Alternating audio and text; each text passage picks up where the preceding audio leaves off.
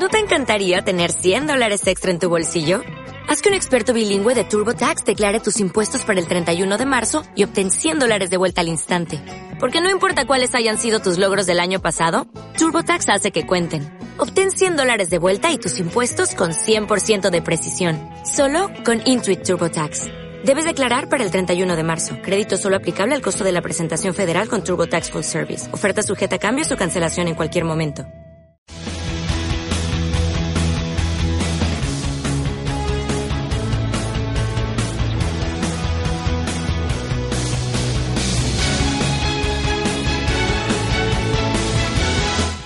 Doctoresdeltiempo.com presenta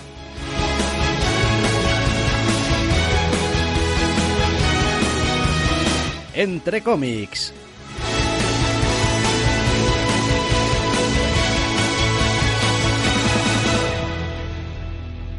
Bienvenidos, queridos oyentes, a una nueva edición de Entre cómics. Doctor Snack, muy buenas. Muy buenas, llega el verano y con el verano llegan dos cosas, que son el evento y la ola de calor. Sí, todavía está por dilucidarse cuál de las dos cosas va a ser peor. Porque las dos han empezado bastante mal. Así que sí, entre un puñadito bastante simpático de novedades, algún número 2 y los irresistibles de turno, intentaremos esta vez, en aras del verano, nuestra salud y no hablar demasiado del evento, ser un poquito más breves. Efectivamente, porque ya hace que un par de semanas, la semana pasada, no sé cuándo fue. La pasada, creo. La semana pasada ya hablábamos de Infinity Wars Prime y de cómo, pues abandonando todo nuestro buen juicio, nos habíamos leído un número de previa a un evento cuando ya nos veíamos venir que esto iba a ser un sin Dios. Bueno, en cualquier caso, ya lo tenemos aquí. El evento Marvel del verano, Infinity Wars número 1 de 6, escrito por Jerry Dugan, dibujado por Mike Deodato Jr., coloreado por Frank Martin, es el TVO más grande de Marvel de este verano, lo cual no quiere decir nada más que que pues es el que más publicidad tiene detrás. Tampoco nos flipemos. Terrible y descorazonador. Todo lo que se le podía aplicar al, número de Prime se le puede aplicar a este casi por duplicado. Es, es barato y predecible como él solo.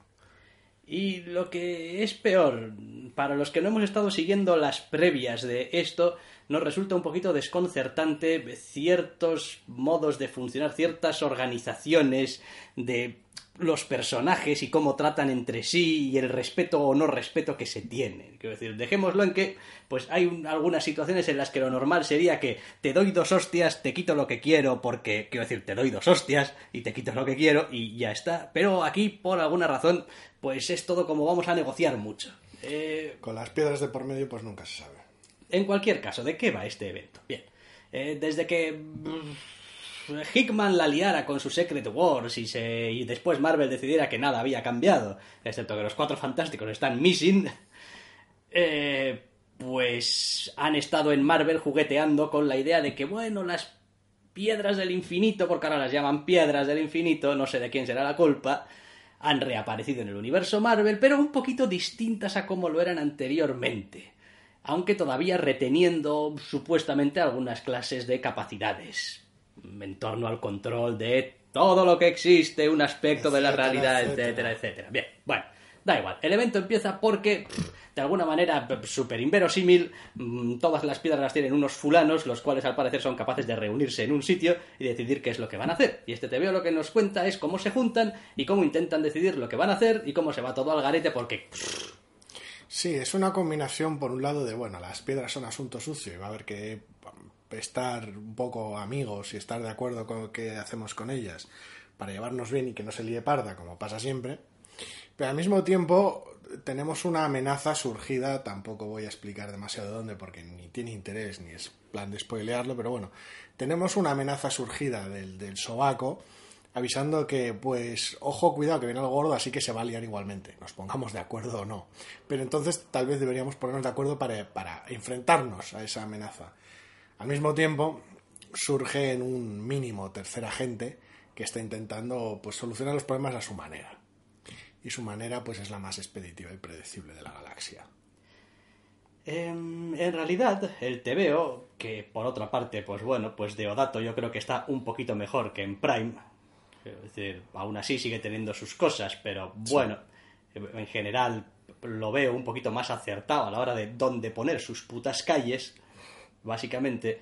eh, el, el problema principal del TVO es que no parece estar anunciándose nada especialmente importante, ni relevante, ni grandilocuente, ni interesante. Quiero decir, uno de los grandes ganchos que han tenido toda la vida las historias estas de Marvel, cósmicas, de inicio y tal y cual, es que o la amenaza era tan súper gorda que solamente eso ya lo convertía en todo un evento. Es como, pues a esto a ver cómo le hacemos eh, frente. Estoy pensando en la onda aniquiladora. Oye, tío, macho sillones y sillones de, de, de, de, bichos de la zona negativa. Esto habrá que ponerle freno de alguna manera. O tenemos aquí a Thanos con unas gemas del infinito. O no sé, cualquier otra clase de amenaza cósmica gorda. Eh, aquí lo que tenemos es un montón de gente hablando acerca de cómo se pueden joder las cosas y, qué es lo que deben hacer y tal. Y quiero decir, es más un número uno de, de New Infinity Watch que un número uno de Infinity War nada. Es complicado porque también es cierto que con el tiempo y con los sucesivos eventos y recontraeventos y prólogos de los eventos han acabado haciendo que las reuniones de héroes, los, los team-ups, los crossovers dejen de ser algo especial. Con lo cual ya no puedes ya no puedes basarte en eso, en plan, mira, he juntado a estos y estos, porque no importa. Porque ya lo hizo otro hace tres meses, y otro hace seis, y otro hace nueve, y en tal colección se dejó caer fulanito porque tal, y el prólogo, y el tallín, y con lo cual, esa, la, la, la fórmula o el valerte ya solo de eso está agotado. Porque amenaza la tienes. ¿Es ambigua y ridícula como ella sola? Sí, pero bueno, está ahí. El asunto es que nada de eso te llega. Porque la amenaza no tiene un peso narrativo, no es un personaje que puedas decir que pueda ser carismático, que tenga unos objetivos o unos planes o nada. Es la amenaza es una es eso, es la amenaza. Literalmente es ahora mismo es el MacGuffin de turno. Y son precisamente una vez más los héroes y, bueno, personajes surtidos al azar los que son el problema. Y Qué raro en un evento Marvel, ¿eh? Que bueno, que con eso se puedan hacer grandes historias, sobre todo si está Warlock de por medio, pero no es el caso. Aquí no hay más que un montón de empujones, malentendidos, coincidencias y conveniencias. Y después el, al TVO le, le falta un poquito de enfoque. Es un TVO que te cuenta las cosas, pero en cierto sentido no toma partido por cuáles son las importantes o las que deberían importarte a ti como lector, porque te lo cuenta todo, te lo pone todo como en un buffet libre y no te dice cuál es la especialidad. Entonces, no sabe realmente si aquí el problema, cuál va a ser aquí el, el, problema. Bueno, aparte de que tiene un cliffhanger horrendo y horroroso y terrible. Que te ves venir desde páginas y páginas atrás. Y, y, y mentiroso y que ya se repitió la semana pasada, algo parecido. Y quiero decir, es como. como personalmente no lo entiendo. Es el personaje misterioso que no se sabía quién era, es exactamente quien creías que era, y sí. termina el TV de la misma manera que esperabas que terminase. Ya. Vibrante primer número, ¿verdad? Sí.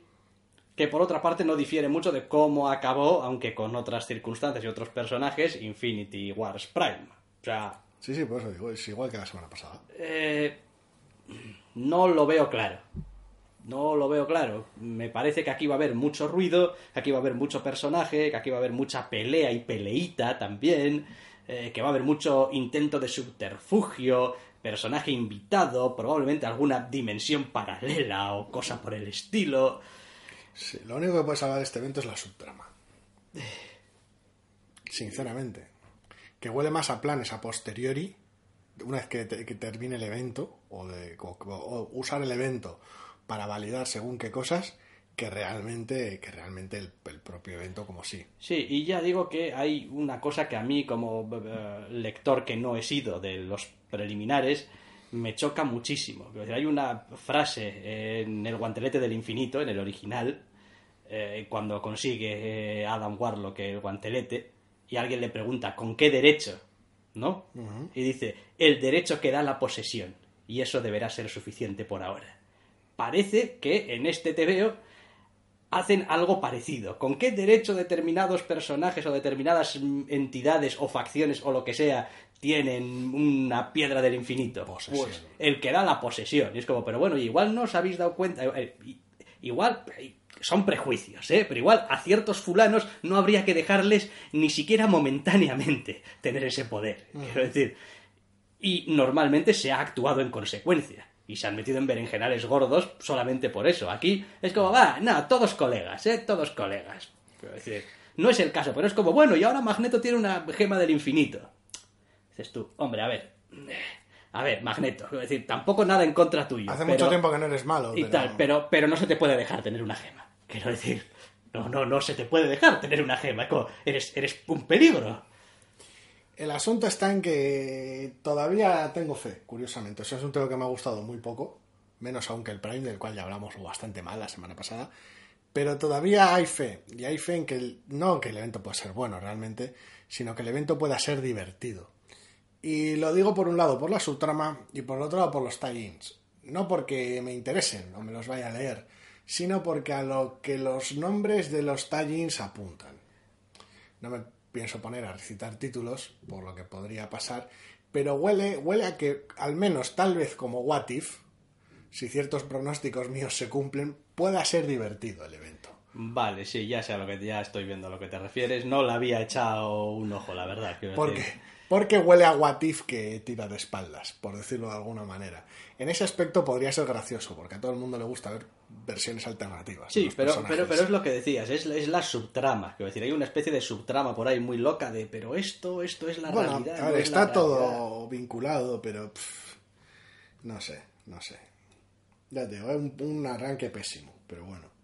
Todavía podría ser gracioso y el ver- cuando es verano y el evento es gracioso y es solo de seis números, me siento mucho más permisivo que si es la brasa y son 11.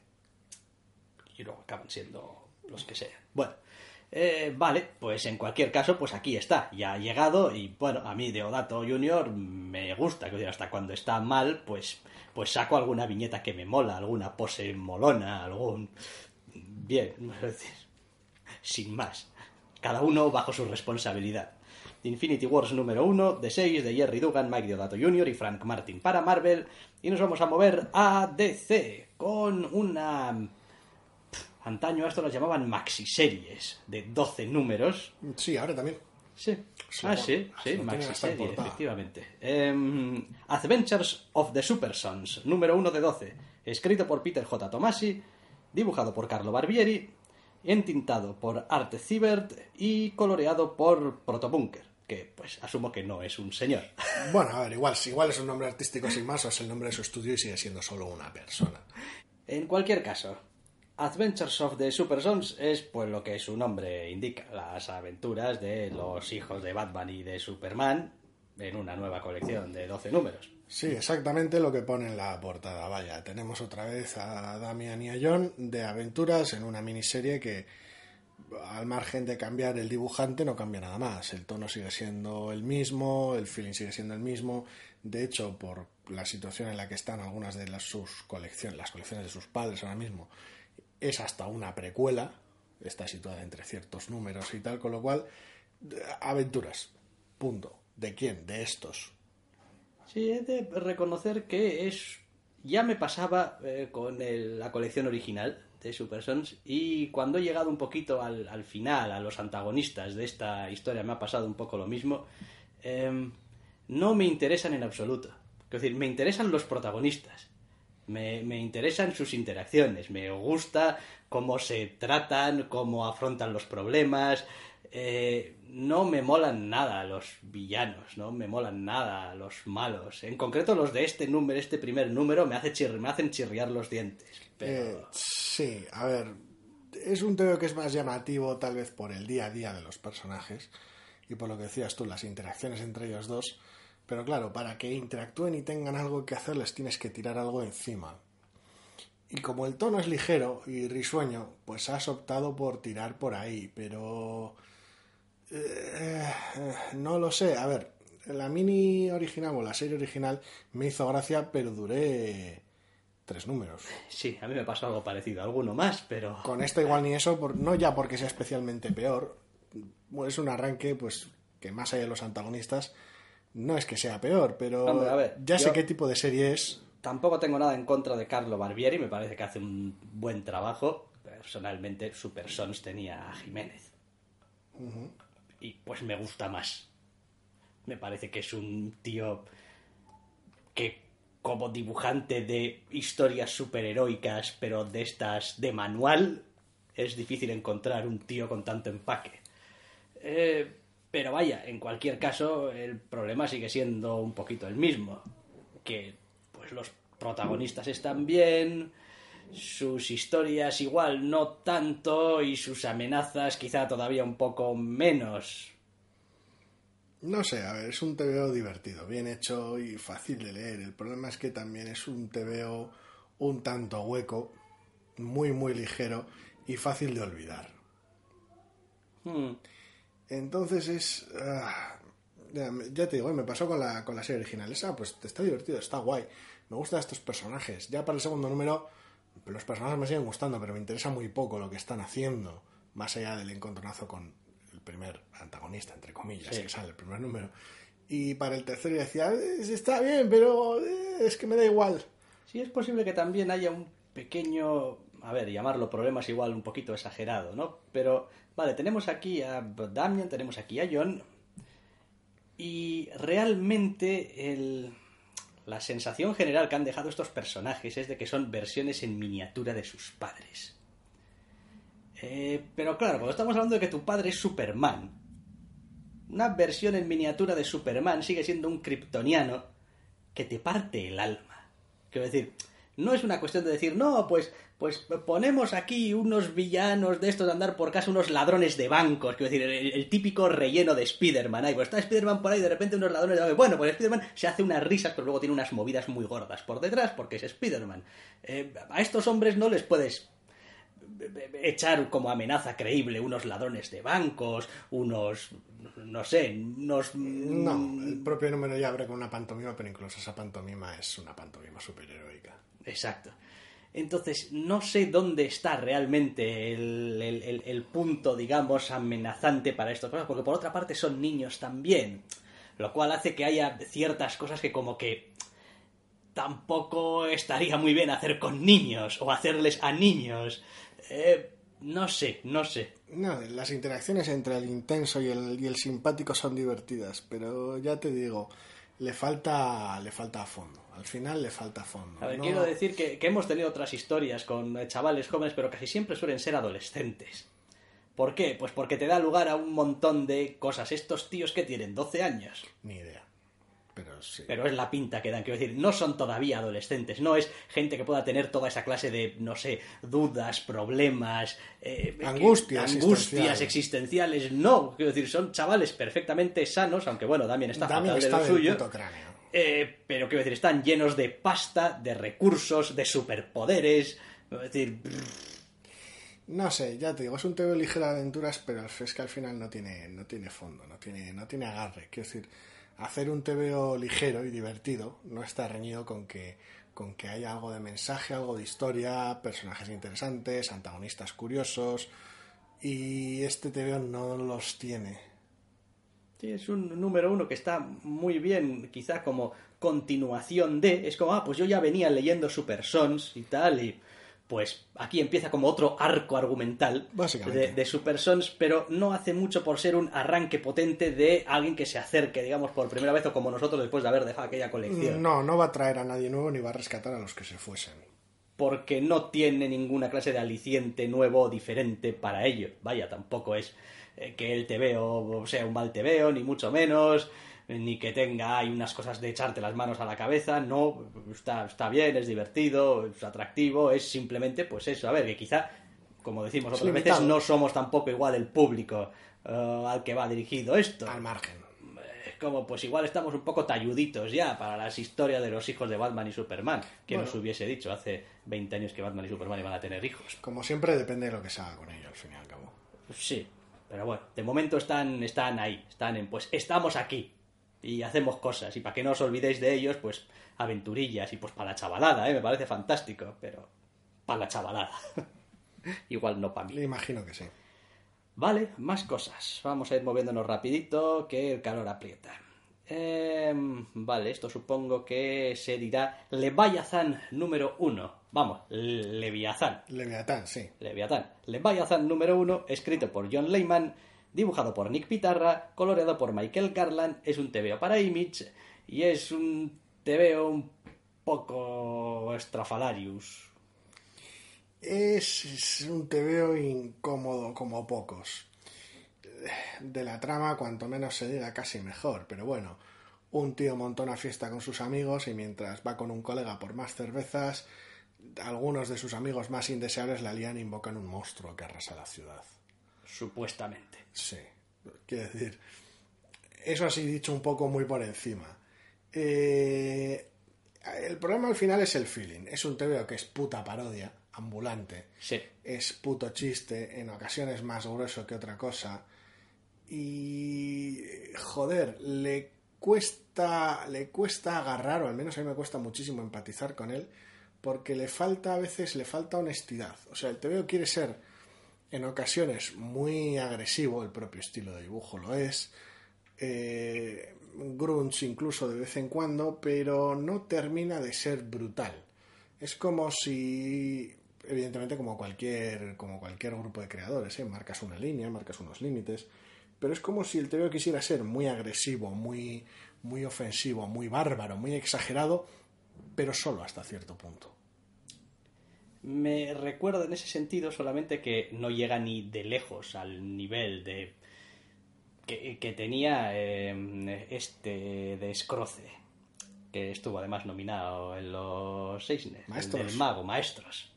¿No? Que el primer número de maestros era especialmente Grueso. exagerado, grueso, eh, desagradable, mal hablado, eh, de, de todo. Eh, aquí no llega a esos niveles, pero sí que es verdad que visualmente y estilísticamente quiere ser un tebeo que llame tu atención, que, que te agreda un poco, ¿no? Que mm, intente ser visceral, intenta ser visceral, y bueno, a ratos lo consigue, pero también creo que hay unas ciertas em, partes en donde no es del todo mm, como es consistente.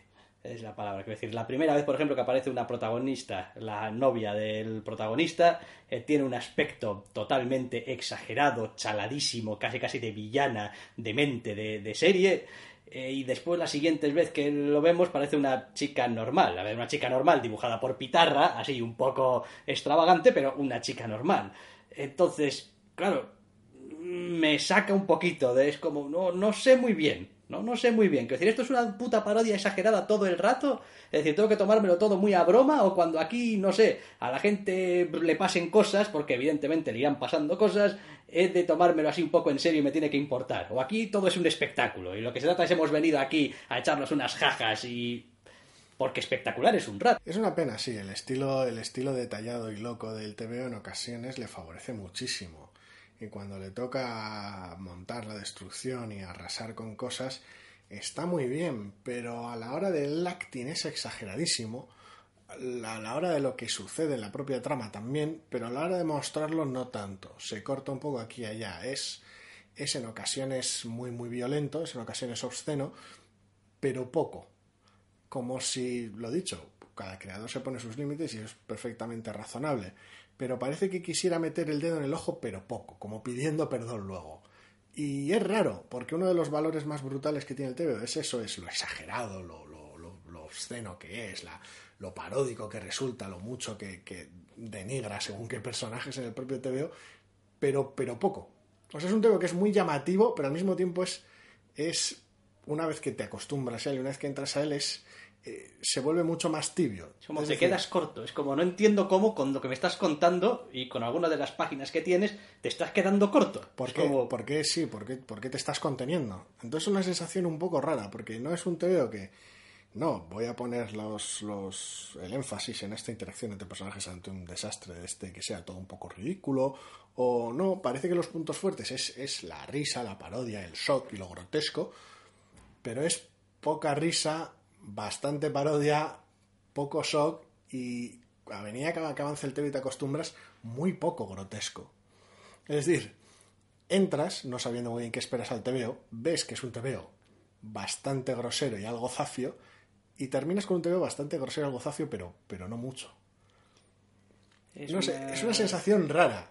No digo que me gusten ese tipo de TVOs, pero una vez que entro en como en el juego, me da la sensación de que se queda corto. Y Y es, y es una cosa muy rara por un TVO tan exagerado. Tampoco me atrevería a decir que es tampoco tan grosero, ¿eh? Es decir, es verdad que es muy exagerado, pero si uno mira el principio del TVO y cómo caracteriza a sus protagonistas, quiero decir, más allá de que hay personajes por ahí sueltos, pues que parecen mala gente, ¿no? Y tal, pero bueno, sin más, pues son un par de amigos, están en una situación tal, hay otras cosas, pues tampoco es nada especialmente, todo el TVO destila un cierto aire a qué asco da esto, ¿no? qué, qué, qué, repelente es todo, qué, qué, qué personajes hay como eh, visualmente un poco, eh, dan un tan- poco de grimilla. Todo tan distorsionado. Tal, y- pero tampoco es súper obsceno. Es decir, tampoco es, es no es que esto esté lleno de chistes súper groseros y esté lleno de, de situaciones No, es, un- es una y- cosa más visual que otra. Sí, eso, es simplemente que el estilo es, es muy así. El estilo está hecho para que te echen para atrás un poco todos los personajes y todas las situaciones. Sin más. El problema es que no va a más, por decirlo de alguna manera. O sea, termina, va a más a nivel de trama, porque el- las cosas empeoran, pero no va a más a nivel estilístico, no va a más a, a- al nivel de realmente del, del enfoque o del tono. Quiero decir, hay alguna cosa. Es decir, trata, trata visualmente, en muchos casos, el salir del cine igual que el que media ciudad se te venga encima. Sí. Hay algún personaje en este número al que le pasa alguna cosa horrible bastante hacia el final. eh, que sinceramente estaba esperando al que le pasase algo realmente horrible. O sea, algo. al- al- algo nivel. ¿Cómo puede ser tan cabrón, no? O sea, tan, tan, tan gráfico, tan. tan, Sí. tan Y pues. No, pues sí, efectivamente, tal y como se esperaba, pasan cosas, no son agradables, pero tampoco. O sea, tampoco va más allá. Sí, a ver, has, has montado un ridículo tal hacia el final que ya te esperas que las, las barbaridades sean inmensas y no lo son. Quiero decir, aquí, por ejemplo. Dices tú, buah, aquí, o sea, cuando pase esta página va a ser el horror. Y. Pues. tampoco. ¿Cómo decir? No lo sé, no, no, no, no termina de funcionar, es raro, es raro. ¿eh? Bueno, en cualquier caso no es el tipo de TVO que me funcione a mí, eso vaya por delante. Me gusta mucho el estilo de dibujo, ¿eh? el, el nivel de detalle que tiene para según qué cosas. Pero, pero no, me, no me termina de funcionar, me, me trastoca tanto las expectativas que no termino de pillarle el tono. Es como, o sea, quieres ofender pero poco. Es como, no, no lo sé, porque luego sí, ahí está la historia de amor de fondo y todo este asunto, que ya veremos qué derroteros toma, pero bueno, o no, pero no... No creo que sea una buena frase para poner en la contraportada de tu libro.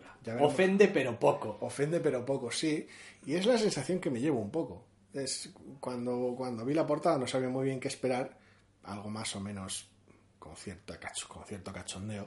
Una vez que empieza el TVO ya vi, ah, vale, pues va de este estilo y este dibujo le sirve mucho para que sea muy cafre. Y luego no es muy cafre. No sé, al final igual es una cuestión de, de expectativas y de preconcepciones, pero me parece que al TVO le falta, le falta enfoque, le falta, le falta voluntad para ser un TVO más específico, en lo que sea, en algo. Pero me, da la sensación de que picotea muchísimo aquí y allá y que no termina de ser un- una cosa más compacta. En fin, una pena. Leviathan número uno de John Lehman, Nick Pitarra y Michael Garland para Image. Y nos vamos a ir a hablar, pues en realidad, esta semana que venimos un poquito cortos, del último número uno, propiamente, del que vamos a hablar, que es The Seeds número uno, escrito por Ann Nocenti, dibujado, o en su aspecto artístico al menos parece que al completo, David Aja. Un TVO para Dark Horse, de este sello de Berger Books, en lo que, bueno, pues es el retorno a una serie, no sé si llamarlo regular, porque yo creo que esto tendrá X números y Cuatro, cuatro. cuatro números, quiero decir, correcto. No, no lo he apuntado. No, luego lo corregimos. Bueno, uno de cuatro, de Seeds, en lo que es, pues decía, el, el retorno de David Aja después de no sé cuántos años a dibujar un TVO que al menos sea más de un número único, ¿no? Eh, y este es el TVO... Todavía no tengo mi juicio bien formado acerca de este TVO. Sí, comentar, aunque es algo que, que me ha llamado la atención, pero no sé hasta qué punto llega. El TVO da crédito a Richard Browning como director de arte. No sé cuál será su labor exacta, será una cuestión de más general, más de, más de enfoque, y a un, y a un técnico de arte digital, Adam, Adam Pruitt, que no sé muy bien cuál es su labor aquí. Pero A ver, bueno, viendo el, el TV, un Digital Art Technician, pues, pues no sé, igual es el encargado de que el TVO tenga este aspecto de Es- el es- mejor TVO que podrías haber leído en tu Game Boy. es tu, tu especie de colorista. Pues es tu filtro, tu hombre filtro. No sé, sí, sí, antes de entrar a de qué va el tema, vamos a explicar un poquito lo visual, que es lo que más vale, le va a saltar al ojo a mucha gente. El TVO funciona más o menos como un, un TVO opresivo, oscuro, sofocante, pero también detallado en ocasiones en la representación de los personajes minimalista de David Aja. Nada muy raro de lo que estemos acostumbrados. Lo que sí hay es un uso extensivo de tramas de puntos, de semitonos muchísimo, todo el TVO, puntitos, puntitos, puntitos. Entonces no sé, no tengo claro si dicho técnico de arte digital es el encargado de, de- de- trabajo un poquito de sombreado barra colorista, porque el TV es en blanco y negro. Entintado. De- de- sí, de aplicar esas tramas, tampoco es un entintado porque igual va entintado ya por Aja el TVO. Y es el encargado de, de sombrear, de aplicar tramas, lo que sería casi un asistente en un manga, o no, pero bueno, eso es un misterio que ya se irá viendo. En cualquier caso, el TVO es chocante.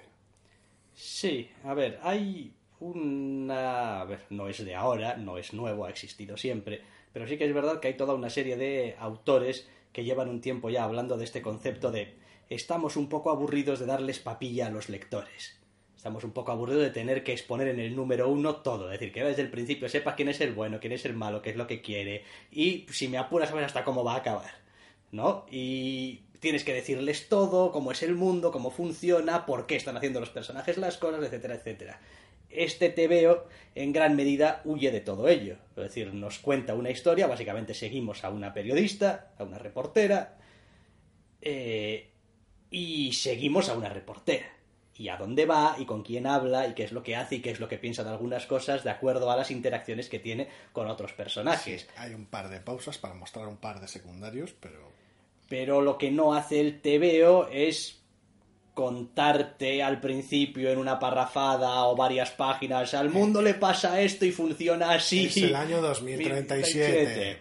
Patatín, patatán. El mundo se fue a la mierda después de la tercera guerra del ajo. No sé. No, no hay, sí, sí, nos estamos inventando toda esta mierda. No hay explicación ninguna. El TVO se siente eh, futurista cercano, contemporáneo, con su toque postapocalíptico, al menos su, su... Es tu mundo, pero habiéndose ido a la mierda fuerte. ¿Cómo de fuerte? Pues no lo bastante fuerte como para que la gente no haga su vida cotidiana, pero sí lo bastante como para que la gente haga su vida cotidiana de manera bastante distorsionada. Sí, a ver, Dan en realidad es ese TVO de que vayas entendiendo a través de lo que vas viendo. Sí. Es decir, si ves una camioneta o una tanqueta en una calle y tiene un lema o un nombre en el lateral y después ves gente que a veces tienen máscaras antigas o antidios sabe qué, pues, pues te imaginas que, coño, algo le pasa a ese mundo, porque si no, no es normal. alertas de lluvia ácida, de contaminación. El mundo habla por sí mismo al mostrarse ante los ojos de esta reportera. Que al mismo tiempo, pues bueno, eso, es un truco, evidentemente, es como, no, te voy a enseñar este mundo a través de los ojos de una reportera cuyo trabajo básicamente es, pues, indagar en el mundo, ¿no? Es como, bueno, vale. Eh, Pero es la carta de presentación tanto del mundo y del personaje realizados de manera subjetiva. Porque no tienes una narración eh, objetiva del mundo, lo que tienes es la visión que tiene la protagonista del mundo, y tampoco tienes una narración en tercera persona de cómo es la protagonista. Sabes quién es por sus interacciones a través de otra gente y por su visión que tiene del mundo. Con lo cual es una, una especie de contaminación cruzada bastante interesante. El resultado, pues como pasa con otras colecciones que operan bajo esta premisa de tampoco dar papilla, puede llegar al final de este TVO y no tener muy claro tampoco qué es lo que está pasando. Sí, la historia en general, evidentemente no nos vamos a meter a spoilers, pero bueno, nuestro mundo está, está tocadito. Está, está jodido y, hay, al margen de la intención de nuestra reportera de mostrar según qué cosas y según qué partes de nuestro mundo, eh, la situación en la que está lleva a gente a tomar decisiones determinadas bastante agresivas. No en plan me voy a mover, me voy a mudar de ciudad o algo porque aquí el alquiler está caro, sino debido a una situación ma- bastante más grave y decisiones más agresivas al respecto, por decirlo de alguna manera. Abandonando todo lo que es conocido y seguro en ocasiones. Además, hay ciertos agentes secundarios que aparentemente, a juzgar por el TVO, ya veremos cómo de sólidos tienen planes para con el mundo. Aún así, cosas que me han gustado y cosas que no del TVO. Eh, me gusta muchísimo su aspecto visual. Me parece que es único, es particular, es inconfundible. Le pega muy bien a este mundo bastante jodido. eh, sirve muy bien a la historia. Es decir, hace mucho trabajo, eh, entre comillas, gratis a la historia. Es hay cosas que no tienes que hacer porque ya el, visualmente lo estás recibiendo, lo cual siempre me parece que es un acierto en un TV, un medio eminentemente eh, visual. Dos, me encanta la caracterización, el, acting de los personajes. Quiero decir, Aja sigue estando grandísimo en ese eh, apartado. Eh, en general es un TVO, además, que narrativamente, cuanto a narrativa visual, no tiene ninguna clase de complejidad. Es decir, se, se lee fácil, no hay que estar diciendo esta página, cómo sé, esta composición, este no. Es decir, se lee súper sencilla. Eh, cosas que no me han gustado. No soy amigo, y esto lo he dicho muchas veces, de estos tebeos que se subdividen en capítulos. Cuarta página, capítulo 2. Octava página, capítulo 3 y un título y pasa algo y no me gusta. No me gusta, me, me saca mucho del, del tebeo y además eh, me, me suele hacer centrarme demasiado en el título. Es como, pues este título, este capítulo se llama El bar. Digo, ah, el bar. O sea, aquí lo importante es el bar. Es como, no creo que sea un objetivo del título decirme en qué me tengo que fijar. Es decir, ya tienes un título de la colección y probablemente un título del capítulo. Mm, A mí no me gusta tener más cosas en medio, Vamos, pero no me gusta en esto como no me gustaba tenerlos en eh, V de Vendetta, ¿eh? que es probablemente uno de mis, bueno, probablemente no es uno de mis TVOs favoritos de siempre y también tenía esas cosas. ¿Es una cosa propia del medio o te molesta también en las pelis de Tarantino? Eh, Por ejemplo. en general me suele molestar siempre. Me parece que, rom- que me rompe. Rompe el ritmo. Me rompe el ritmo, me rompe, me, me, me divide la atención. Ya sé que a veces es pa... No sé, creo que todos los que estamos viendo una película o leyendo un TVO sabemos que pueden cambiar los escenarios y los protagonistas de una página a otra o de un plano a otro. No me gusta que me lo expliciten. Pero vaya, eso ya son manías mías. No, para mí es un detalle menor, me da igual. Ni lo agradezco ni me molesta. Es como. Es una, una peculiaridad que tiene el TVO, para mí de una importancia muy pequeña y sin más no, no, no la acuso. Y por lo demás, pues que estoy todavía esperando un poco a ver hacia dónde va a tirar esto. Es decir, estoy interesado, me gusta, me parece que es un, un primer número muy interesante. Eh, pero tampoco estoy seguro de que me apasione demasiado esto que me están contando. Es como, creo que me lo estáis contando con, con, con mucho estilo. Muy bien, con unos personajes interesantes, bien caracterizados, no estoy seguro de que me interese demasiado en general. El, la historia. Sí, porque la trama es complicado ver hasta qué punto se ha desarrollado. Ver hasta qué punto lo que te han mostrado, eh, cuánto sabes, qué, qué impacto va a tener y qué recorrido va a tener. A partir de ahora ya es nudo y desenlace o todavía hay más cosas por introducir, qué más matices no conoces. Es difícil de evaluar a ese respecto, con lo cual la trama me ha parecido peculiar e interesante, pero no voy más allá. Eh, si este tema me, me gusta muchísimo, y me gusta muchísimo, es por la atmósfera, el tono y la protagonista. Quiero decir, todo el feeling del TVO es brutal, es brutal, es uno de los TVOs más redondos que he visto en mucho tiempo, con excepción de la semana pasada.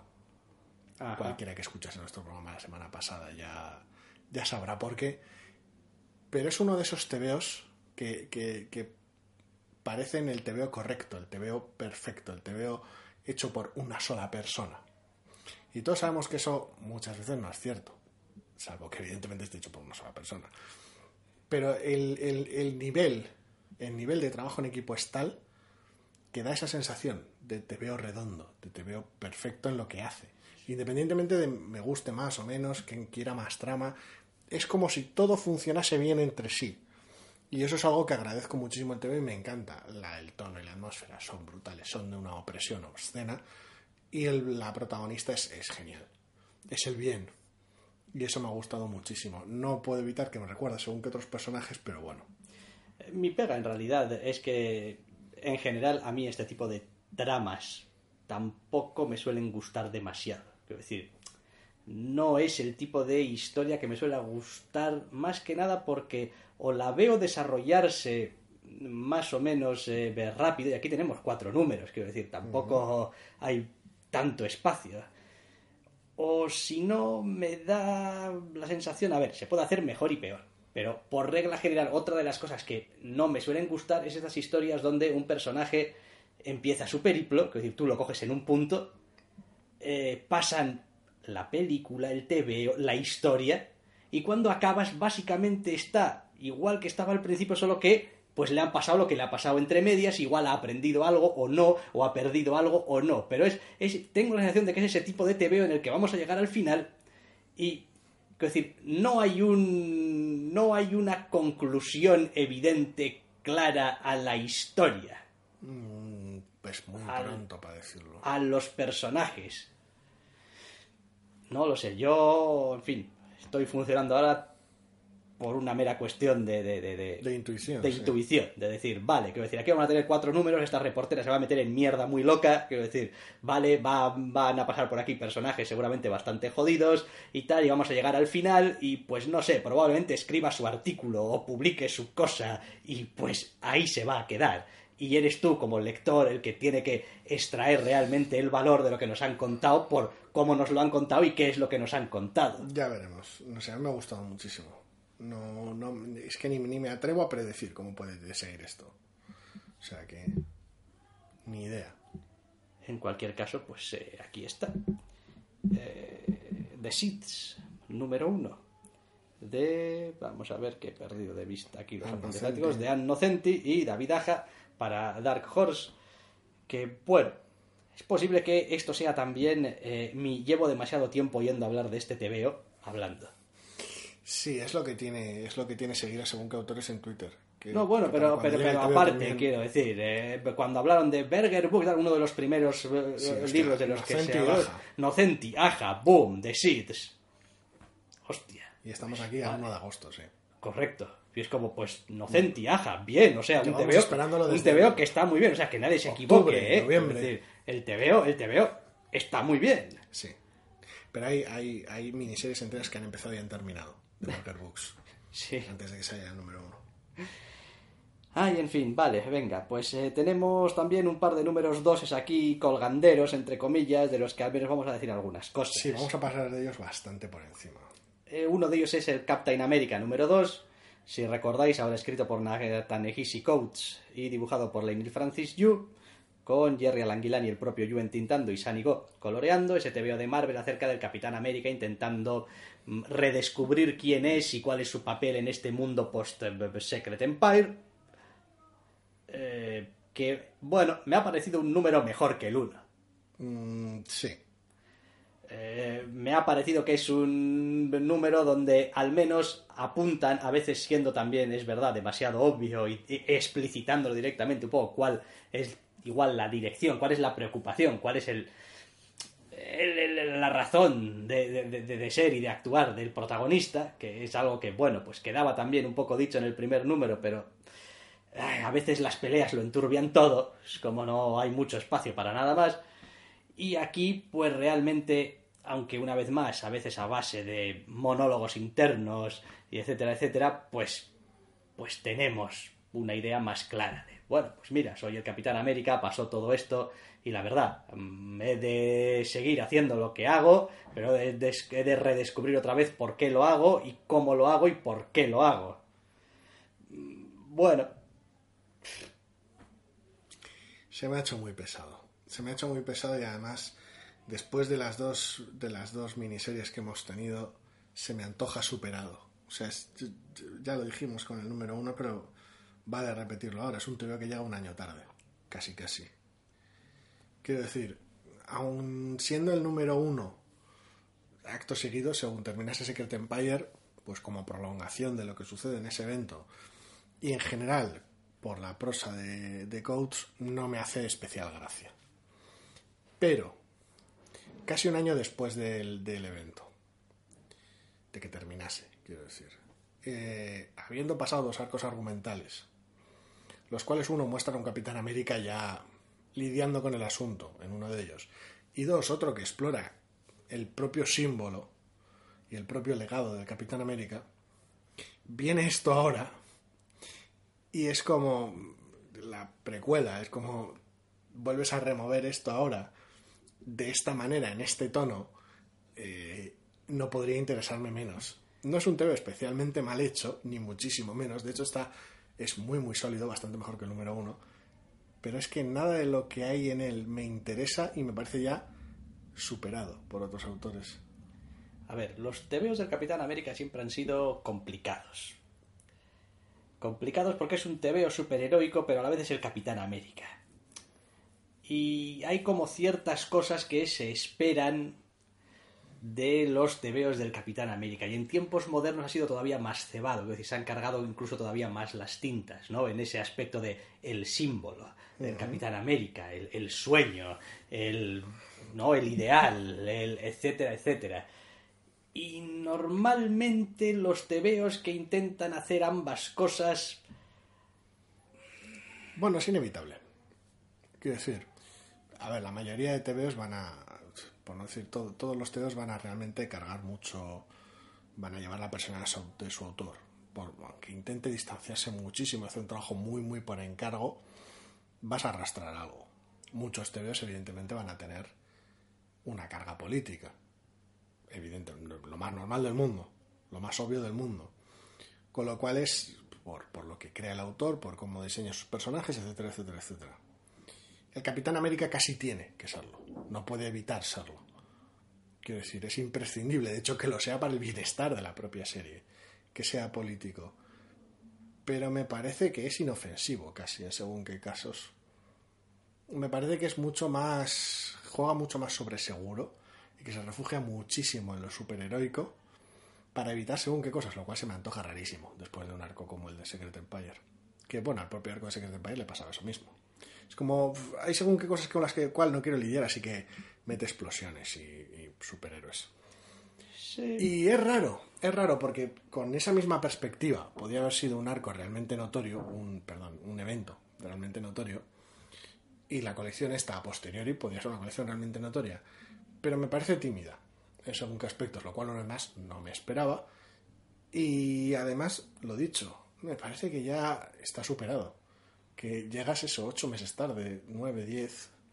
No sé, yo tengo, tengo problemas con... Eh, a ver, normalmente, y esto hay que ser honesto y decirlo desde el principio. Normalmente cuando me preocupo de si un tebeo del Capitán América hace esto más o menos o mejor o peor es porque el tebeo no me ha parecido lo suficientemente bueno.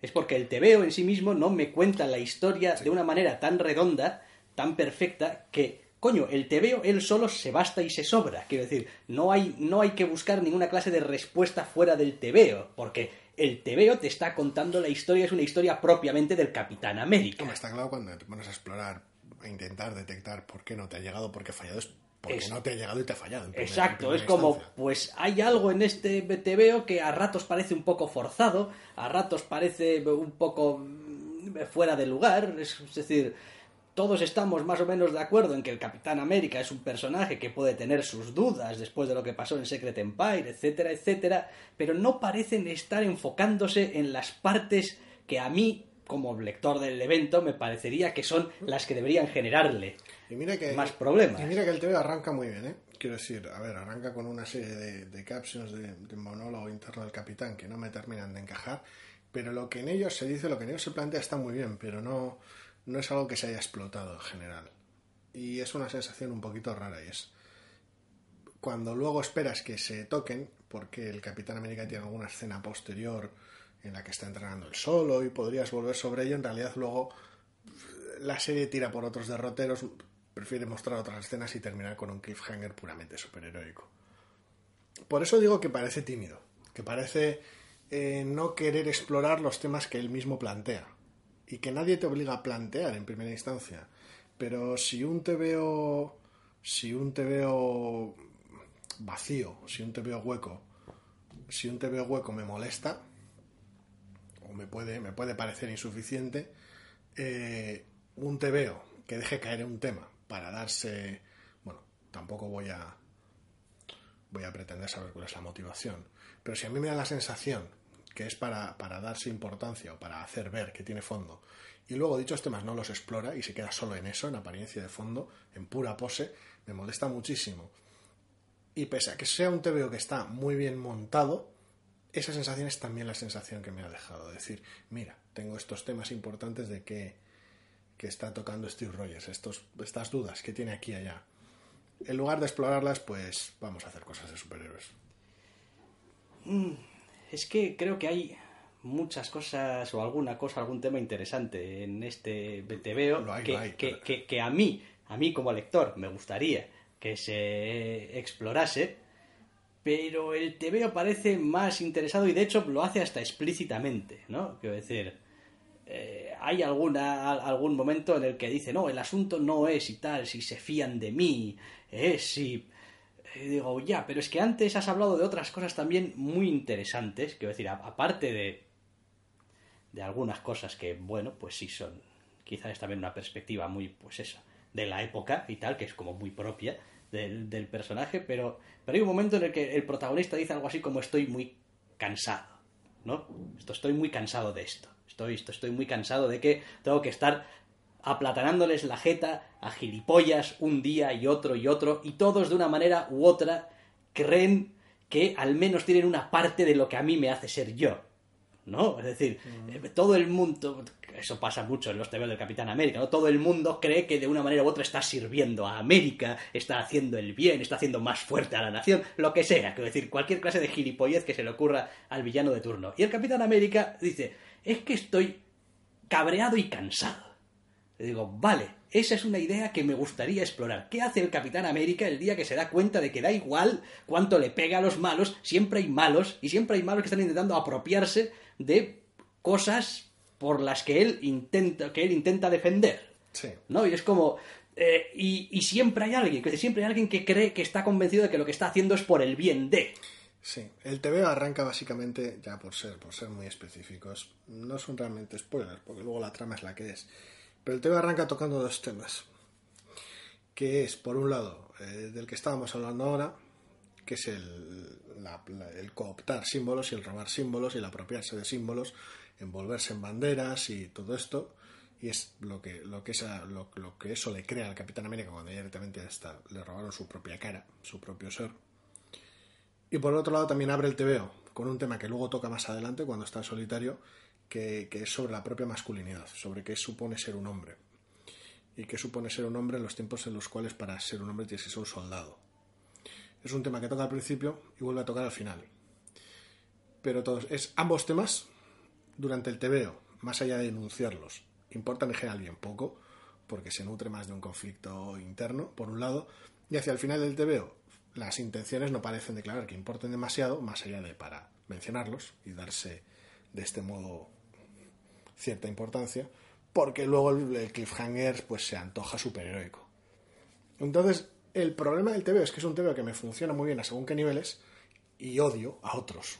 Quiero decir, se me, eh, me resulta traicionero, me resulta tramposo y me molesta muchísimo. Y, me da, y sobre todo me da pena. Pero bueno, A mí, en estos tiempos que corren, toda esa primera parte se me ha hecho un poco de bola. Es como, en serio, quiero decir, en, en serio estamos hablando de, de- de- de ser un hombre, de lo que te hace ser un hombre, de, de lo que hay que hacer para ser un hombre. Sí. De, quiero decir, en, en- en serio es todavía un, un tema sí, del que Sí, sí. Hoy en día sí, cuando estás tocando temas de, eh, como tocan el TVO, de, de, de, de derecha americana, sí.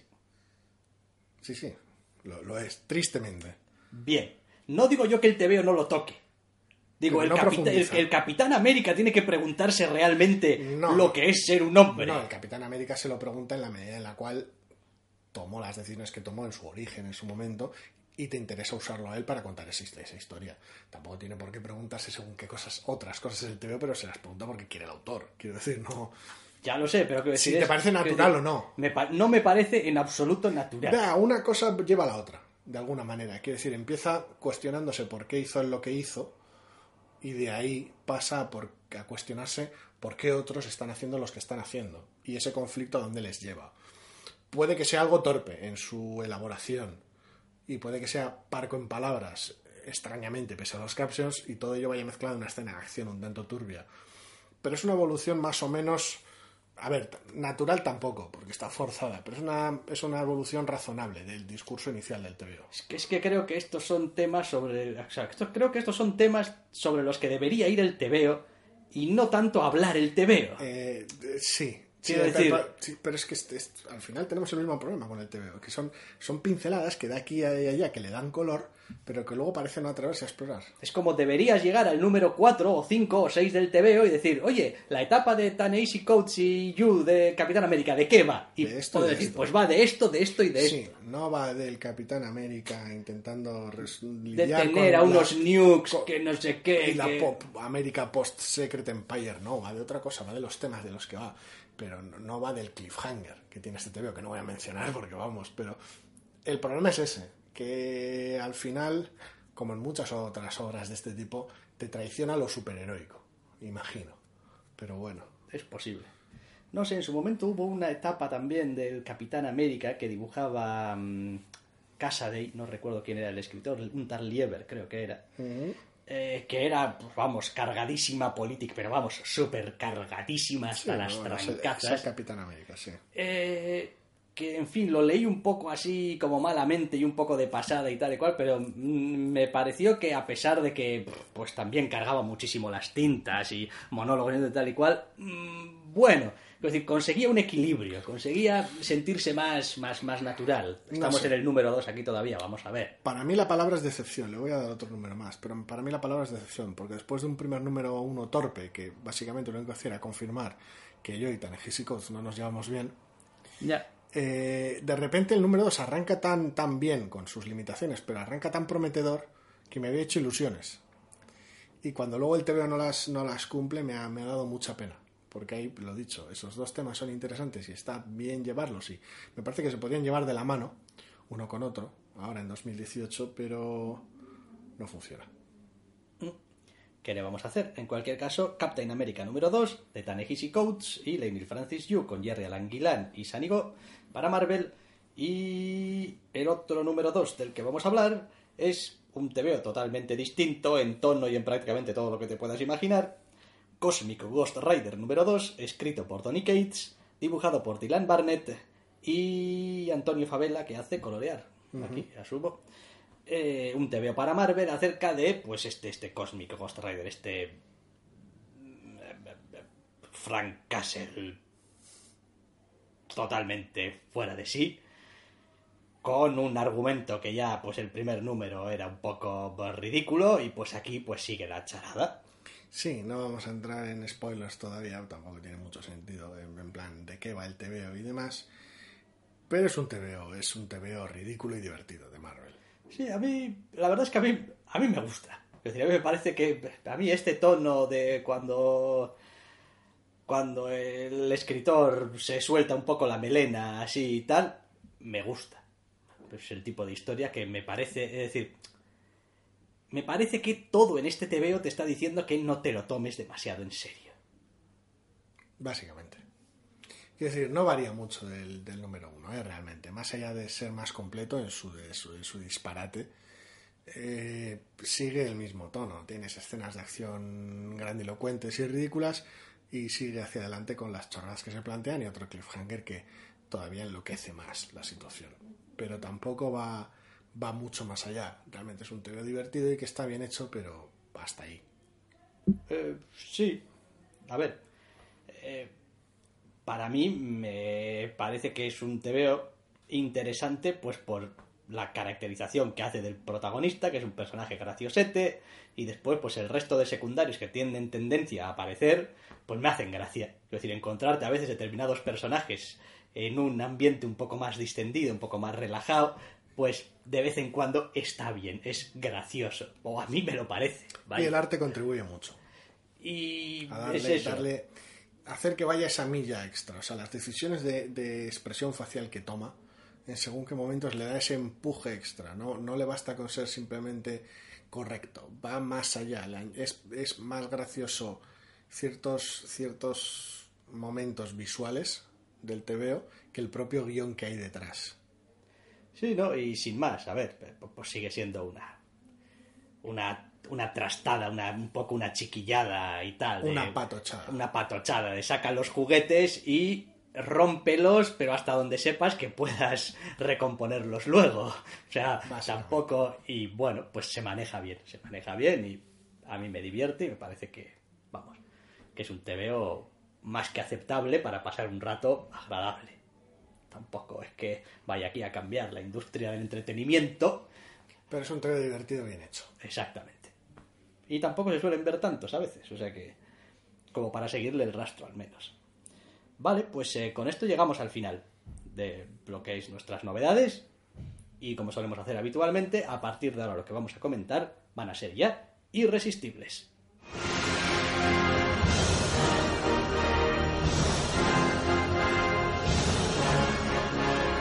No solo de novedades vivimos los doctores.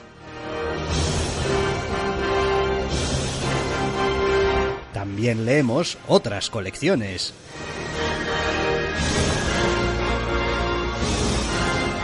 Y aquí están, porque nos encantan, los irresistibles de la semana.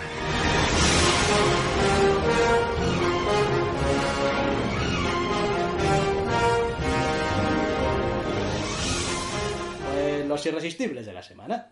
Los irresistibles de esta semana que arrancan con un número 52 de nuestro viejo amigo Batsy. Batsy, nuestro viejo amigo. ¿Qué pasa? ¿Sigues ahí encerrado en un juicio? ¿Qué está pasando? Pues sí, número 52 de Batman, 52 numerazos ya. Y, y, pues número 52 de Batman. Es como hemos hablado de esta serie al menos 52 veces. No, tanto no. No, no tanto no, porque a hacer tanto no había irresistibles Claro, cuando claro. empezó, pero casi casi. Es brillante. Quiero decir, todo este, este arco que por el cual lleva dos números eh, posterior al 50 es una maravilla. Quiero decir, está planteada de la más sencilla, las maneras. El- la mayoría del TVO es gente hablando, pero no importa. Funciona como un reloj, está muy bien atado. No, es genial porque el, el TVO está tan bien planteado que, bueno, a ver, decir, hay un caso de un juicio, que tenemos la clásica situación 12 hombres sin piedad, Eh, tenemos aquí a Bruce Wayne siendo, pues, Uno de los jurados, Atticus Finch, era el de 12 hombres sin piedad. no me preguntes. Eh, y pues le toca, le toca, es como, no, pero igual poner en duda todo lo que parece más que evidente. Y el TVO te deja además con la duda de hasta qué punto sabe las cosas con certeza y hasta qué punto no. Porque el TVO no, no, no te da las respuestas. Quiero decir, no quiere darte las respuestas. Podría poner un caption aquí y un caption allá, y- pero no. Quiero decir, porque en este TVO lo que tenemos es a Bruce Wayne. Y Bruce Wayne es distinto de Batman. Es otro personaje. Y, a ver, está contado muy bien. Quiero decir, eh, hace falta realmente mm, un saber hacer muy bueno para, pues, trasladar eso. Un montón de gente hablando, eh, con algunos interludios y tal, y algunos... En fin, tampoco sé si llamarlo flashbacks, porque no está muy claro qué es lo que son. Forma parte de la gracia, pero reconstrucciones, quizás, Sí. de- de- del caso y de la situación y tal. Y está muy bien, es, es interesante, es una vez más una situación de decir, vale, Tom King, es interesante esto que me estás contando. Y además me lo estás contando justo ahora, que es por lo que lo hace extra interesante. Sí, porque si no, no tendría tanto fundamento. Eso es. Una y está muy bien. Vale, Batman 52. ¿Qué más? Hombre, un número de Black Hand Ironhead. Black Hand Ironhead número 4 de 5, según parece. Sí. Se nos acaba en septiembre esta historia de David López con, nunca recuerdo el nombre de la colorista. Nayong, Nayong Kim. Nayon Kim, efectivamente. Pues que. Pues, pues que está ya metido ya en el, en, en el previo a que esto acabe, a que esto finalice, y básicamente es el momento de empezar a poner las cartas boca arriba. Este es el número de las cartas boca arriba. La gente que raja, las explicaciones, las revelaciones. Algunos pequeños momentos de catarsis aquí y allá. Eso es. Eh, espectacular.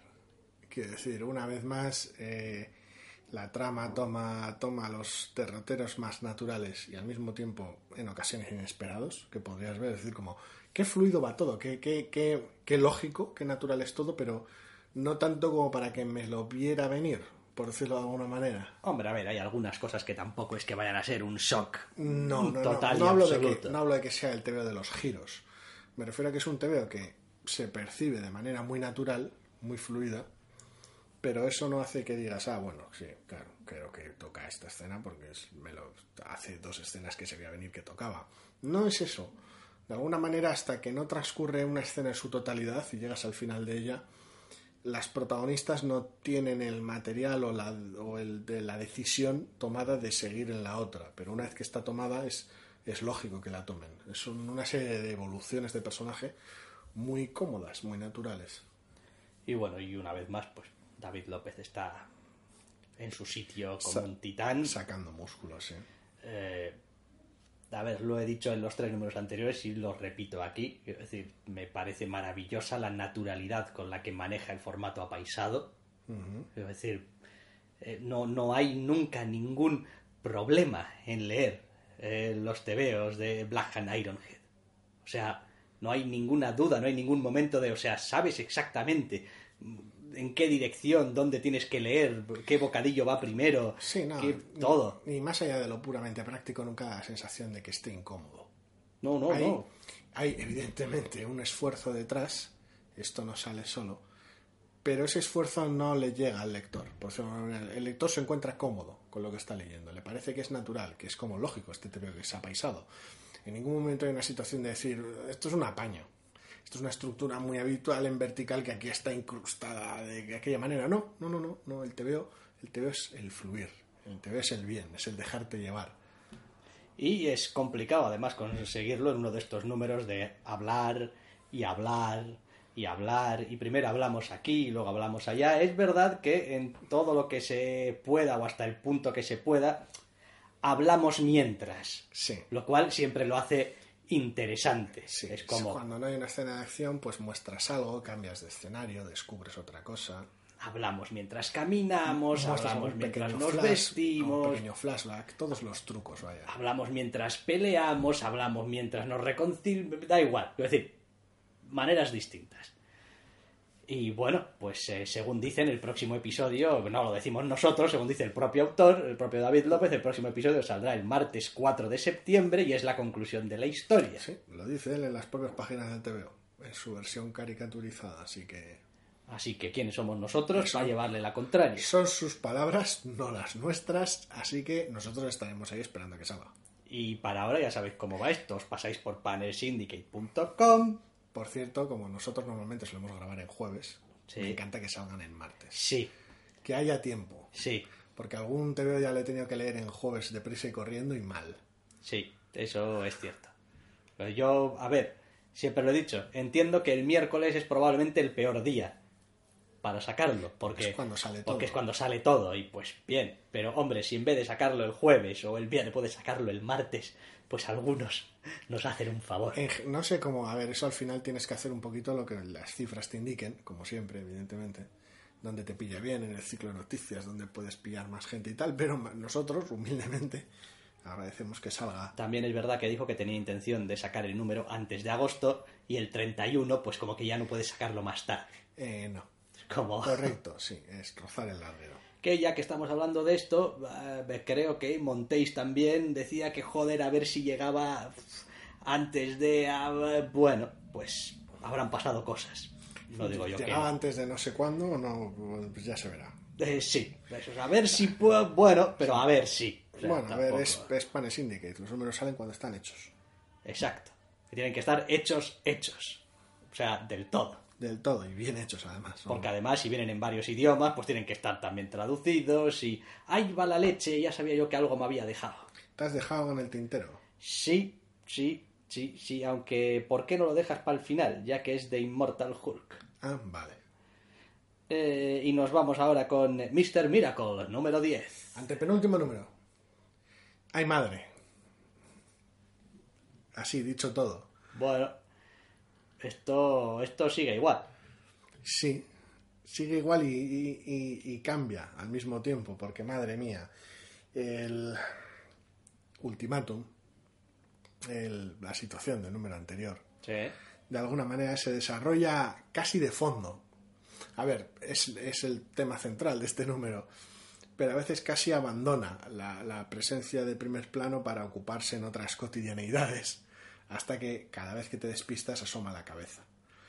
Y, y joder, qué bien y qué mal.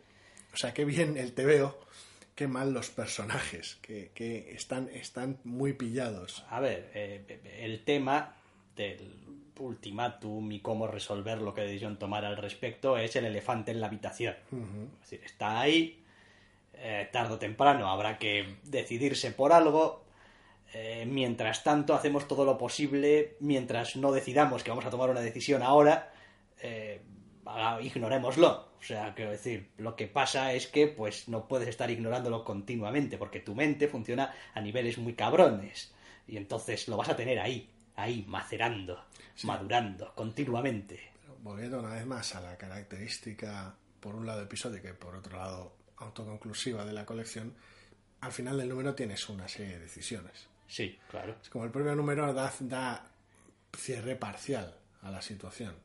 Sí, sí. eh, ya a estas alturas esto está... Es decir, el, el- el bacalao está empezando a estar ya vendido aquí. Es decir, nos quedan dos números, nos queda una resolución.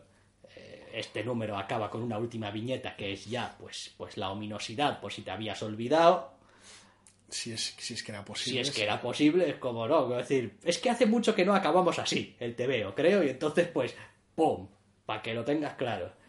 Y bien, o sea, a ver, yo repito lo que digo siempre. Entiendo que haya mucha gente que no, no, esto, esto es todo. Esto, esto, esto de Mr. Milagro que están haciendo aquí, y no, es decir, no me gusta, o no lo pillo, o no me parece que sea tan la hostia, o lo que sea. A mí me sigue pareciendo que es un TVO excelente. Sí, a mí me flipa. O sea, quiero decir, además, es de esos tebeos en los que, como dije muy al principio, hay veces en las que no sé qué es lo que me estoy perdiendo ni por qué, pero sé que me lo estoy perdiendo y sé que la razón por la que me estoy perdiendo es porque, quiero decir, no porque el tebeo haga nada mal, sino porque, pues, no soy capaz de penetrar en, en las cosas Ciertos detalles. ciertos detalles y tal, pero quiero decir, mm, por limitaciones mías, no del TVO. Y sí, bueno, quiero decir, después, pues, creativamente y visualmente, y pues, pues a Michi le han dado un Eisner, dicen. Sí, sí. ¿Por qué habrá sido? No sé. Pues por cosas como estas. sí. Si es un tío así que dibuja más bien feucho, ¿no? Es decir, ese rollo. No, pero es que hace superhéroes, son todos feuchos. Pero ya, claro, porque hace un TVO se basa básicamente en Dibujar gente en guapa. dibujar gente guapa. Claro. Y que sea todo bonito y colorín colorado. Va a que darle un premio a Greg Land. Exactamente. Lleva años. No sé cuál, pero algún, algún premio. No nos des ideas. Una suscripción a la Playboy de por vida, por ejemplo. Eh, vale. El siguiente TVO es todo tuyo, amigo mío. ¿Cuál es el siguiente TVO? Girls, el número Ah, 23. Ese es el siguiente te veo. Acojonante, increíble, maravilloso. Normalmente son buenos. Pero tiene un par de puntazos este que lo hace todavía mejor. No es el único que tiene, suele tener esos momentazos, pero este es todavía mejor. Y alguien se preguntará, ¿pero son momentazos de la trama? Y yo responderé, no. A ver, ¿la trama sigue avanzando? Sí. ¿De la manera People Guest? También es cierto. Correcto. Bueno, pero yo ya sé por qué este número es especialmente bueno. Porque ahora que se han parado de hacer saga, tienen más tiempo y entonces hace los números de Paper Girls mejores. Claro que sí, excepto que no. Pero bueno, eh, es una maravilla. O sea, tiene un par de momentos de, de carácter, de personaje que son, que son una joya. ¿Y qué es lo que alimenta la serie? O sea, siendo realistas. El mundo es llamativo, curioso y es creativo y tiene según qué ideas y la trama tiene unos derroteros que tal y pero, pero aquí estás por, por las Paper Girls, estás por los personajes. Empiezo a pensar que esta va a ser mi segunda gran colección de Brian Cabon que jamás leeré. Sí, Sí. después de Ex Máquina, No, después de, de, Y. digo, de Y. Sí. Creo que sí. Quiero decir, con Y me jodieron bien y ya, quiero decir, salí escaldado de esa puta colección con los, Ah, cambios los de formato cambios editorial. de formato editorial, etcétera, etcétera, y ya, quiero decir, es como, no, reniego de esta mierda. Bueno, esta la tienes en cómodos tomos. Ya Sí. una vez finalizada. La tengo en cómodos tomos. Sea cuando no sea. sé. Que me da un poco, a ver, reconozco que siempre me da un poco de pereza empezar con cosas que sé que tienen un montón de números y tal. Es como. A veces, incluso con colecciones que, que leo en castellano y por tomos, como Sí. Sex Criminals y tal, el empezar, ¿no? Un tomo nuevo es como. ay, un montón de números uno detrás de otro. Luego empiezo a leer y los de devoro uno detrás de otro. ¿Y ahora cuántos números dices que tengo que meterme de Wicked and the Divine? Sí, te entiendo. Pero no sé, es Pero que, es que qué maravilla. hay algo en Paper Girls que me hace pensar que a pesar de todo igual no es, Igual no es mi para ti. tipo de colección. Igual sí, no lo sé. En fin, habría que ver. De todas formas está bien que siga ahí dando Está- caña. Está tremenda. Paper Girls número 23 y nos vamos al universo Star Wars. Sí, concretamente Star Wars. Sí, correcto. Pues eso. El universo está ¿En qué universo está la colección Star Wars? Por eso digo. Bien. Podría ser Doctor Afra o Sí. Poe Dameron. Star Wars número 52, ¿ya? Kieron Gillen, Salvador La Roca, en el enfrentamiento que nunca viste y siempre supiste que querías ver. Pero sabías que si sucedía iba a tener un montón de trampas. Eh, Inevitablemente. Bueno, se las arregla Kieron Gillen para hacerlo creíble, hacerlo interesante. Sigue rescatando cosas de aquí a allá, de películas, series. Sigue con esa voluntad de, de explotar el canon actual en la medida de lo posible.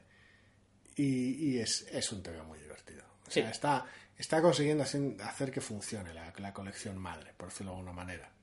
Es complicado y no va sin escollos, pero funciona. Sí, a ver, eh, ha tenido números un poco peores y un poco mejores, normalmente relacionados casi siempre con la trama del argumento, por decirlo de alguna forma. Es decir, cuando el argumento ha parecido algo más propio de las películas o muy cercano a lo que podría ser seguir a los personajes de las películas, pues ha funcionado mejor que cuando ha sido una especie de pequeña ida de olla por ahí, en un sitio apartado que, bueno, a ver, habrá para todos los gustos, pero está bien, está en buena forma, a mí me gusta. Y tiene algunos momentos de ocurrencias loquísimos, así que... Sí, le gusta mucho a Kieron Gillen, la ocurrencia loquísima. No lo vamos a conocer ahora, de todas formas. Vale, el siguiente número es Tomio. The Highest House, número 6. Y final. Y final. Ya dije en su momento que eh, no acababa de entender muy bien cómo cojones lo iban a hacer. Es como que me parecía que esto, esto estaba dejando. Estaba dejando evidentes lagunas en lo que se podría contar y que era un poco desperdicio. Todo tiene su explicación. En forma de. em, Nos vemos en el volumen 2. end of part 1. Ajá. Lo cual, pues asumo que quiere decir pues que habrá otro volumen con más Highest House y aplaudo con las orejas porque adoro esta puta colección. Porque vuelve a hacer en este número un giro loquísimo, una cosa loquísima.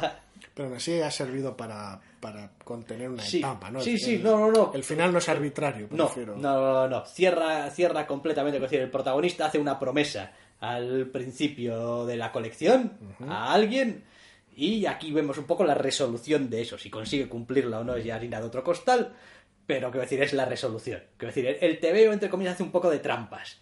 Quiero decir, hace que el personaje eh, se mueva, entre comillas, de donde estaba para poder dar lugar a ese cierre, digamos, del arco argumental que por otra parte lo aprovecha para introducir otros elementos en la trama loquísimos que es, pues me imagino que bueno me imagino no. Es decir el propio protagonista hace unas de bueno de momento esto y en una parte. Y del otro pues ya nos iremos encargando.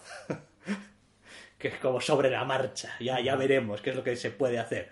Y no, sigue siendo una colección fantástica, quiero decir, con un, un dibujo detallista, eh, con un montón de, de- de- de personajes, con una trama súper basada en estas cosas locas de familias medio medievales, fantásticas, pero de muy, muy bajo, de muy baja fantasía. Es decir, aquí, pues sí, este es el bosque de no sé qué, y hay unas raíces chungas, que pues como te pillen por banda, pues te van a dar pal pelo y tal, pero es decir, ese tipo de cosas. Y, y todavía estamos en los inicios de un montón de tecnologías y de ideas y de cosas y Ah, está muy bien. Quiero decir, The Highest House es uno de mis TVOs favoritos de este año. Ya lo voy adelantando desde ahora. Estamos en, agosto todavía, pero, pero quiero decir, estos seis números son. Es un TVO potente. Joder, es un TVO muy, muy, muy potente. A veces también muy cansado y a veces un poco. Sí, a mí es lo que me hizo salirme, vaya pero, pero creo que recompensa, que recompensa al, lector muchísimo. Y parece más que evidente a estas alturas que lo que estamos haciendo es seguir a su protagonista, que empezaba como un niño y ahora ya es un postadolescente. Con lo cual, pues bueno, sí, parece, parece que ese es el hilo un poco conductor, está, está, está muy bien. Sin más, no diré más. Y de esto voy a tener que hablar tú porque ya sabía yo que me dejaba algo. De Immortal Hulk. De Immortal Hulk número 4. Eh, sí, a ver, tampoco hay mucho que decir y si encima tú no lo tienes leído tampoco voy a empezar a pasar páginas a lo loco porque es, es un TVO genial, quiero decir, es cuando salió y hablamos de no Hulk pero con un giro de terror, con un feeling de terror y tal, se hacía raro pero evidentemente no del todo incomprensible y una vez leído, admirable. Eh, este es uno de esos TVOs que no parece ser de esta colección es un TVO perfectamente razonable y perfectamente sensato, con un montón de cosas no terroríficas sucediendo en él. Hasta, quieres decir. Pero además de ser un TVO de hasta, al final, también es un, un TVO de esos tensos, de esos raros, de, los de, de los de no está pasando nada que me debiese de inquietar. Pero aquí hay algo raro. Pero sé lo que estoy, en este caso, leyendo. Es como si pones una película de terror es como, incluso aunque la música no haga nada en especial y ni haya ningún jumpscare ni nada raro, sabes que estás viendo una película de terror. Entonces, cualquier situación rara, cualquier personaje diga una frase que resulte un tanto chocante o una mirada que sea un tanto así, todo te hace sospechar, todo te hace estar tenso si está bien hecho, evidentemente. Y en este tema pasa un poco lo mismo. No sabes realmente hasta qué punto fiarte de según qué cosas van sucediendo. Y entonces estás tenso. Puede que haya motivo, puede que no pero estás todo el rato, todo el rato comprometido con, el feeling del TVO. Y luego, pues al final, pues tiene su, recompensa, por ejemplo, tiene sus cosas, no sé las que te esperas o no, pero tiene sus cosas que apuntan además a que el TVO tiene su metatrama, tiene su idea de, de, fondo. La idea no es simplemente tonal o estética y atmosférica, también hay una idea de trama, sea cual sea. Entonces, muy, muy contento. Pues de Immortal Hulk, número 4, que, en fin, pues eso, es un enfoque quizá un poquito diferente a lo que ha venido a ser este rollo de, pues, Hulk, superhéroe. Y en los últimos años ya con este, con Cho, ya directamente es como que era otra la cosa. Hulk, la Hulk Ventura, sí. Eh, la Hulk Ventura, y bueno, hemos tenido también colecciones de Hulka en los últimos años. Sí, bueno, ese es otro rollo. con Cho también es otro rollo, porque era un rollo adolescente y es un rollo propiamente ya como casi ya metáfora de la, de la adolescencia, el propio monstruo, su versión del Hulk. Es como ya el hiperadolescente desatado. Y sí, aquí es volver a, que, volver a los orígenes del Dr. Jekyll y Mr. Hyde, prácticamente. Bueno, pues eh, yo creo que esto es lo último de la lista. Sí. Y como es lo último de la lista, pues lo que tendremos que hacer será terminar el programa y deciros que, pues, previsiblemente en principio sí, siempre y cuando haya veo Previsiblemente. El verano a veces es raro. Exactamente, pues lo dicho, previsiblemente podréis volver a escucharnos la semana que viene. Hasta la semana que viene.